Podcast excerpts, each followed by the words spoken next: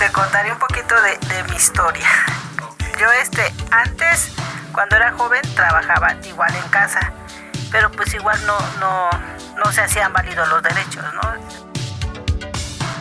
se tuvo que hacer una reforma a la ley del Seguro Social para que los derechos de las personas trabajadoras del hogar sean reconocidos no solamente empleada del hogar, pero es que estás, está entrando alguien en tu vida.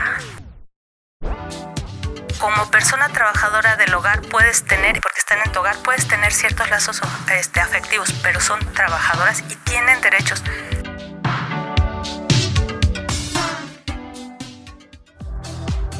Esto es A Tu Salud.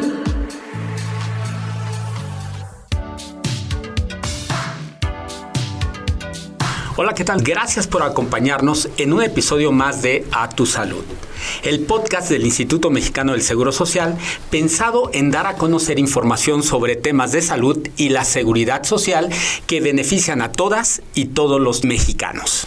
Ok, estamos aquí y vamos a hablar de un tema muy interesante, las personas trabajadoras del hogar, tanto trabajadoras y trabajadores, porque es algo muy importante, no solamente son trabajadoras, también hay trabajadores del hogar. Y hoy en A Tu Salud vamos a hablar precisamente de cómo se ha transformado esta profesión, porque es una profesión, ser persona trabajadora del hogar, cómo se ha ganado derechos.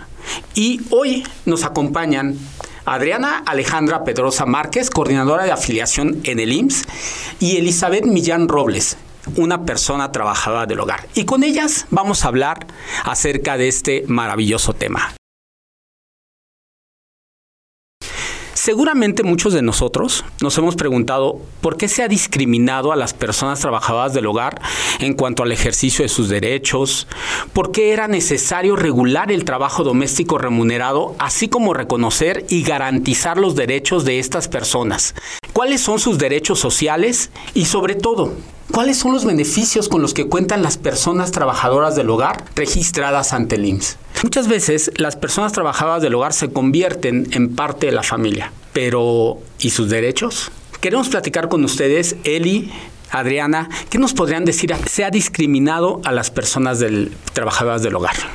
Yo creo que nos han discriminado por porque no valora nuestro trabajo como pues tú eres este tú no tienes derecho, tú, tú comen estos platos, tú, tú solamente haces esto y, no, este, no tienes, no eres sujeta a derechos, no, no, no, no nos ven como, como lo dices tú, una integrante de la familia, sino es como servidumbre, e, eres para servir y por lo tanto no tienes derecho, pero ahora ya es diferente. Tenemos derechos. Adriana, ¿Cómo, cómo ves tú esta parte, esta migración o esta parte de no había derechos y ahora se empieza a reconocer el derecho de, las personas trabajadoras del hogar? Eh, es muy importante la reforma a la ley del seguro social. Eh, para la seguridad social de las personas trabajadoras del hogar. Y como dice Eli, hay, hay ciertos trabajos que la propia ley no reconocía como trabajadores, al igual que el resto de los trabajadores.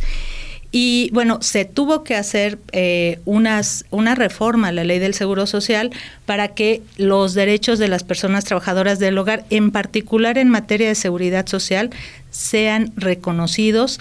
Ha sido todo, pues han sido años de lucha para las personas trabajadoras del hogar, pero también una transformación de diferentes eh, leyes eh, que han sido necesarias para que hoy las personas trabajadoras del hogar no solamente tengan el derecho, sino también la otra parte es el patrón tiene la obligación de darlas de alta. Es como hoy las personas trabajadoras del hogar, después de muchos años, ellas tienen el mismo derecho que un trabajador de que su patrón, los empleadores, las den de alta para que tengan la misma cobertura de seguridad social que el resto de los trabajadores.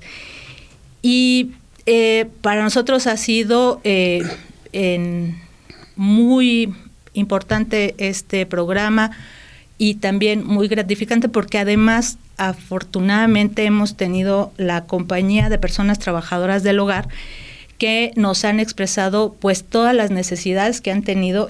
Las personas trabajadoras del hogar no solamente cuando hoy tienen acceso a la seguridad social, tienen atención médica, que normalmente es con lo que evidentemente nos identifican a nivel nacional, sino también tienen la protección en caso de riesgo de trabajo, de un accidente, ahí es un accidente de trabajo, tienen la protección del seguro de invalidez y vida y este también tienen el seguro eh, de pueden empezar, bueno, no empezar, sino hacer eh, cotizar para el retiro, es decir, ahorrar para su retiro, y también el seguro de guarderías.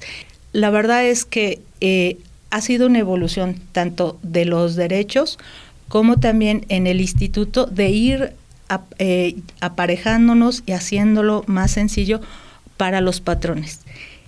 Ok. Perfecto. Y fíjate que ahorita con lo que estás comentando, Adriana, y Eli, no vas a dejar mentir.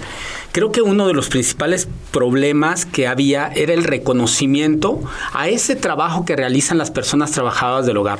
Porque finalmente, o sea, no solamente es aseo, es asistencia o cualquier otra actividad inherente al hogar pero de repente es como, es muy natural, ¿no? O sea, es la persona que limpia, ¿no? Tú lo decías hace un momento, pero es necesario reconocerlo como un trabajo, sobre todo remunerado. ¿Estamos de acuerdo, Eli? Estamos de acuerdo. Una de las cosas que yo he visto es de la de mayor importancia es la confianza, el ser honrado para poder tener, digo, no solamente empleada del hogar, pero es que estás está entrando alguien en tu vida, entonces tener la confianza que la persona que está trabajando contigo, tú puedes este hablar con libertad y uno no va a no va a, divulgar lo que se dice dentro de tu casa, ¿no? Entonces una es una de las cosas muy importantes la seguridad que tienes. Ok, imagínense nada más lo importante que es este punto. En las empresas buscan normalmente esta parte de confidencialidad, de confianza, que seas hábil para hacer algunas ciertas cosas, ¿no? Ciertas eh, tareas pero pues finalmente las personas trabajadoras del hogar hacen exactamente lo mismo, pero en el hogar. Entonces, finalmente, las personas trabajadoras del hogar cumplen unas tareas específicas que no significa que no las quiera hacer la persona que vive en esa casa, sino que simplemente en ocasiones por las actividades que tiene no les da tiempo. Pero hay este tipo de personas trabajadoras que nos ayudan en ese punto, ¿no? Y entonces es ahí donde también es importante identificar por qué era necesario regular el trabajo doméstico remunerado, así como reconocer y garantizar los derechos de las personas trabajadoras del hogar.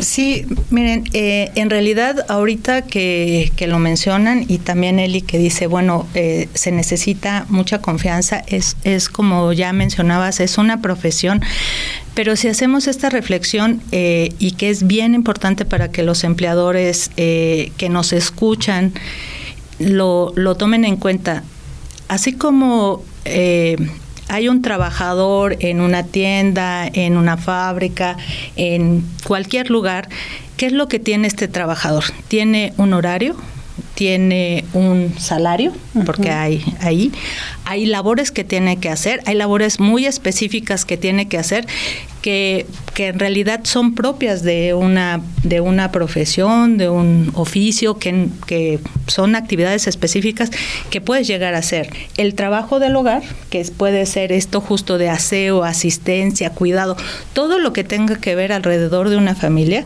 y que puede ser tan especializado como ser un jardinero o, tan amplio como hacer todo, ¿no? En una sola casa, limpiar, cuidar, etcétera. Ese, ese, ese trabajo es el mismo trabajo, o sea, es un trabajo nada más. La única diferencia es que lo haces, es una gran diferencia porque hay, es el lugar, es en el hogar donde se hace el trabajo, o sea, no está la fábrica, la tienda, etcétera, pero es el mismo trabajo. En realidad, si tú lo ves, eh, hay un horario, hay instrucciones, hay un salario, hay obligaciones de la persona trabajadora también, y entonces, en realidad, eh, era bastante justo que tuvieran el derecho o que tengan hoy los patrones la obligación y el derecho y las personas trabajadoras del hogar de tener seguridad social. ¿Y cuáles son esos derechos sociales que las personas trabajadoras del hogar deben ejercer? Ellas lo que, bueno, eh, yo siempre he dicho que las personas trabajadoras del hogar tienen, hacen un trabajo y no es un apoyo. Creo que esa es una condición fundamental de dos, como persona trabajadora del hogar puedes tener, porque están en tu hogar, puedes tener ciertos lazos este, afectivos, pero son trabajadoras y tienen derechos laborales y de seguridad social, igual que todos los trabajadores. La verdad es que hoy la, las leyes hay un reconocimiento muy importante. Conocer de sus derechos y tienen que exigírselos al patrón, porque además si el patrón no da de alta a una persona trabajadora del, del hogar, hay un incumplimiento de la ley.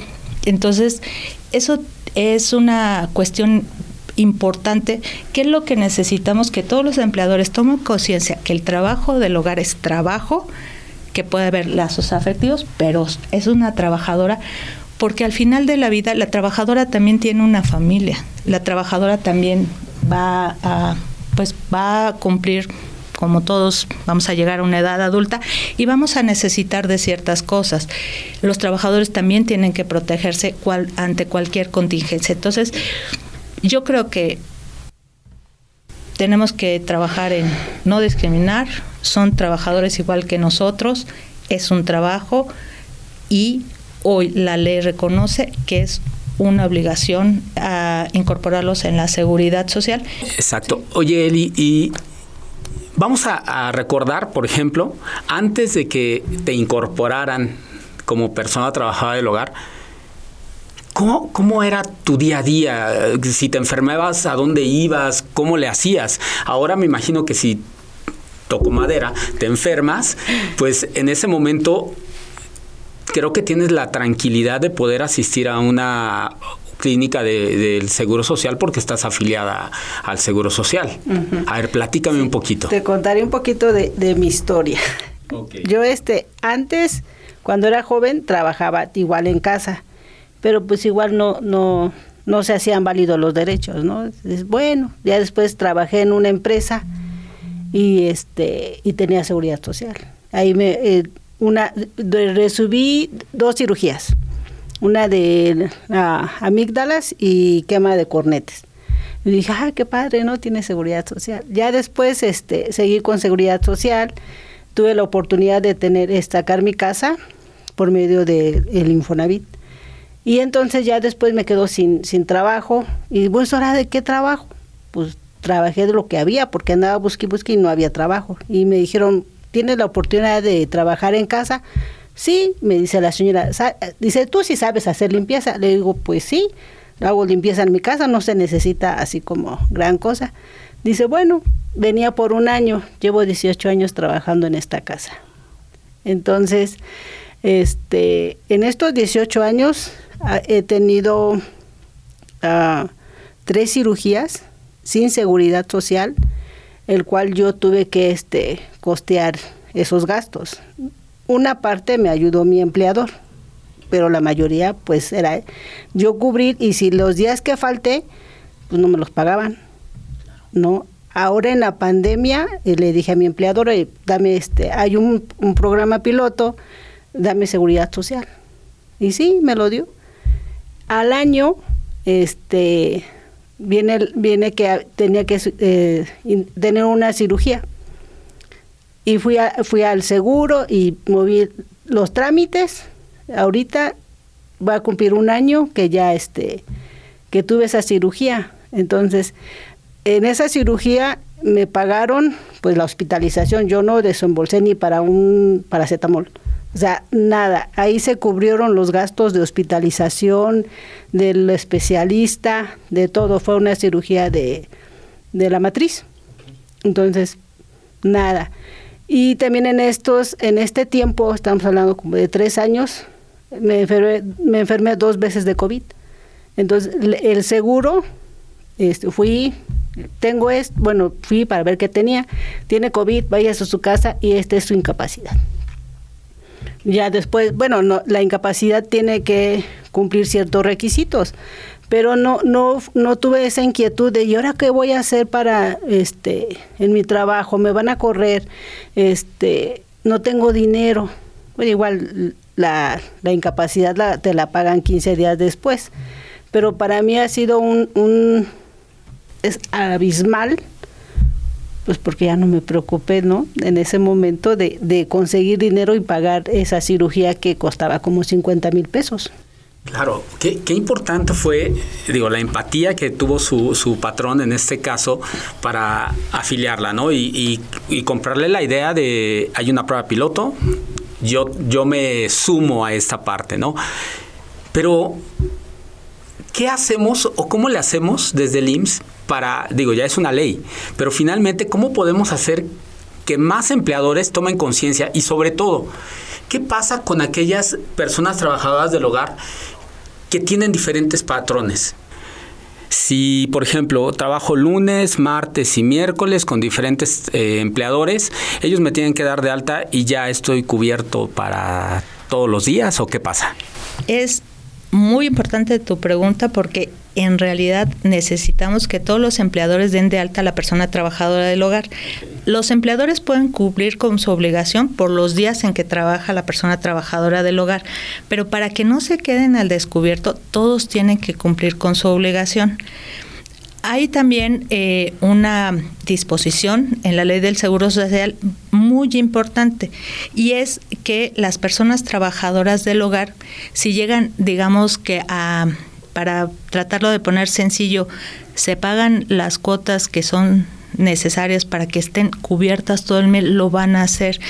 Eh, probablemente esto sea un tema un poquito más complicado, pero les invitamos a que visiten el micrositio que, que, se, que está en, en, la página de internet del IMSS, de, sí, en la página de internet del Instituto Mexicano del Seguro Social, www.imss.gov.mx, diagonal personas, guion medio, trabajadoras, guion medio, hogar. Ahí tenemos derechos, obligaciones, calculadora, trámites, dudas frecuentes y también eh, la página de, orientación del propio instituto, el 806 23 23 23 en la opción cero, también se da orientación telefónica. Esto está perfecto porque ya sabemos, personas trabajadoras del hogar, díganle a su empleador que por favor los afilien por cada día en los que ustedes están trabajando. Y algo muy importante también es que empleadores afilien a las personas trabajadoras del hogar por todos los días que trabajan con ustedes y ¿por qué no? Chequen también si esas cuotas que ustedes están pagando cubren el mes completo de las personas. Es súper importante que estén cubiertas durante todo el mes. Si la, la persona trabajadora como él está de planta o está es, eh, digamos que continúa su trabajo con sus días de descanso, por supuesto, pero este es, eh, es importante que el patrón las afilie por el mes completo y le damos continuidad al aseguramiento porque es bien importante para para el, el, obtener todas las prestaciones a los que tienen derecho los trabajadores. Entonces, si estás por día, por día. Por día. Si estás mes completo, mes completo, todo el mes completo pues a todos los trabajadores, a todos los patrones y empleadores de personas trabajadoras del hogar, métanse a la página del IMSS, busquen personas trabajadoras, afiliación de personas trabajadoras del hogar y de verdad la plataforma está súper amigable, o sea, está muy fácil para hacerlo. Pues es una invitación para que lo hagan. Vamos a concluir ya, vamos a cerrar casi el, programa, pero sí nos gustaría que nos dijeran eh, desde tu visión, Eli, ¿Qué crees que haga falta? Hemos tenido grandes avances por lo que acabas de comentar, o sea, simplemente antes te costaba, ahora ya no te cuesta la seguridad social y eso es algo maravilloso. Pero ¿qué más falta o qué esperarías tú como trabajadora del hogar que se hiciera? Y Adriana, ¿qué es lo que estamos haciendo en el Seguro Social para mejorar este, este tipo de prestaciones? Bueno, lo que falta igual no está relacionado con el IMSS, pero falta el Infonavit para que todas las trabajadoras tengamos, bueno, yo ya tengo casa, pero las que no tienen casa puedan hacer este, es, eh, tengan este derecho como cualquier otro trabajador, pero está en trámite. Y pues es que tenemos los mismos derechos que tienes tú o que tienes tú. Muchas gracias. Muchas gracias, Eli. Sí. sí. bueno, pues en el Instituto Mexicano del Seguro Social lo que queremos es que eh, los empleadores, en específico las personas trabajadoras del hogar, las den de alta porque eh, también tenemos que eh, hacer énfasis en que el empleador también se protege a sí mismo no solo cumpliendo con la ley, sino ante una contingencia como la que ya eh, nos platicaba Eli, una enfermedad, un accidente, una enfermedad, eh, decía yo, de la familia que son los hijos o tu pareja. Eh, realmente eh, también los empleadores pues no, no necesariamente tienen los recursos como para soportar que un trabajador se enferme, la atención, eh, de poder eh, cubrir el pago, pero a ese, al patrón le da tranquilidad, le da tranquilidad de que si su trabajador se accidenta, entonces de verdad te protege como empleador digamos que hay varias cosas. Primero es reconocer la importancia de este trabajo, igual que todos los demás. Dos, hay un cumplimiento de la ley también. Pero si quieres ver pues en qué me beneficia. Entonces, realmente, si lo quieres eh, ahora eh, ver como patrón, si le quieres ver la, ahora sí que la otra cara de la moneda, de un lado está una lucha, el reconocimiento de derechos, pero del otro lado, empleador, de verdad es mejor y siempre será mejor trabajar o que la persona trabaje con seguro social. De verdad es que los trabajadores protegidos, como dice Eli, yo lo que ahora que conozco esta historia es, yo estoy tranquila, pero no solamente tú, yo creo que también incluso tu empleador está tranquilo de que en un momento dado, si algo pasara, ¿no? Este, la verdad es que está cubierto. Yo creo que ah, hemos tenido grandes lecciones con esto que justo decía Eli, el COVID fue una cosa muy muy que trastocó a todo el mundo, pero realmente creo que nos da un ejemplo de las cosas, de, cuando las cosas se pueden salir de control y que un particular, una persona, un empleador, pues no, no necesariamente va a poder afrontar eso, ni la persona trabajadora del hogar, pero una institución como el Seguro Social sí lo puede afrontar. Entonces está la protección de la seguridad social con la atención médica, pero con las incapacidades, pero con el ahorro para el retiro, pero con las guarderías, con todos los, derechos. pero con todos los cinco seguros que te da eh, estar inscrito en el, bajo la ley de seguro social, te da toda la seguridad social. Y a veces no la ves porque no la necesitas, pero cuando la necesitas, las gracias a Dios. ahí, está. Les damos las gracias. Primero que nada, gracias a ustedes por estar con nosotros, Eli, Adriana. Muchísimas gracias. Y gracias a ustedes que nos están escuchando. Creo que este, este final fue el marco perfecto para decirle a la gente empleadora que por favor afilie a sus trabajadoras y trabajadores del hogar. Es importantísimo. Seguro se trabaja mejor. Entonces hay que estar seguros. Y algo muy importante, si ustedes les quedaron dudas acerca de este tema, pues sencillísimo, visiten www.imps.gov.mx diagonal personas guion medio trabajadoras guion medio hogar o si tienen alguna otra duda y quieren escuchar la voz de alguien, marquen al 806 23 23 23 opción 0. Ahí nuestras operadoras les darán información acerca de este tema que es tan importante. Y bueno, ya llegamos al final del podcast y queremos recordarles que nos pueden escuchar en las diferentes plataformas de audio. Spotify, Apple Podcasts, Amazon Music. Si tienen ustedes alguna sugerencia, algún comentario o simplemente quieren platicar con nosotros, envíenos un correo a a.tusalud.imps.gov.mx. Ahí los estaremos leyendo con todo gusto. Bueno, pues nos despedimos. Esto fue el podcast A Tu Salud del Instituto Mexicano del Seguro Social. Hasta la próxima.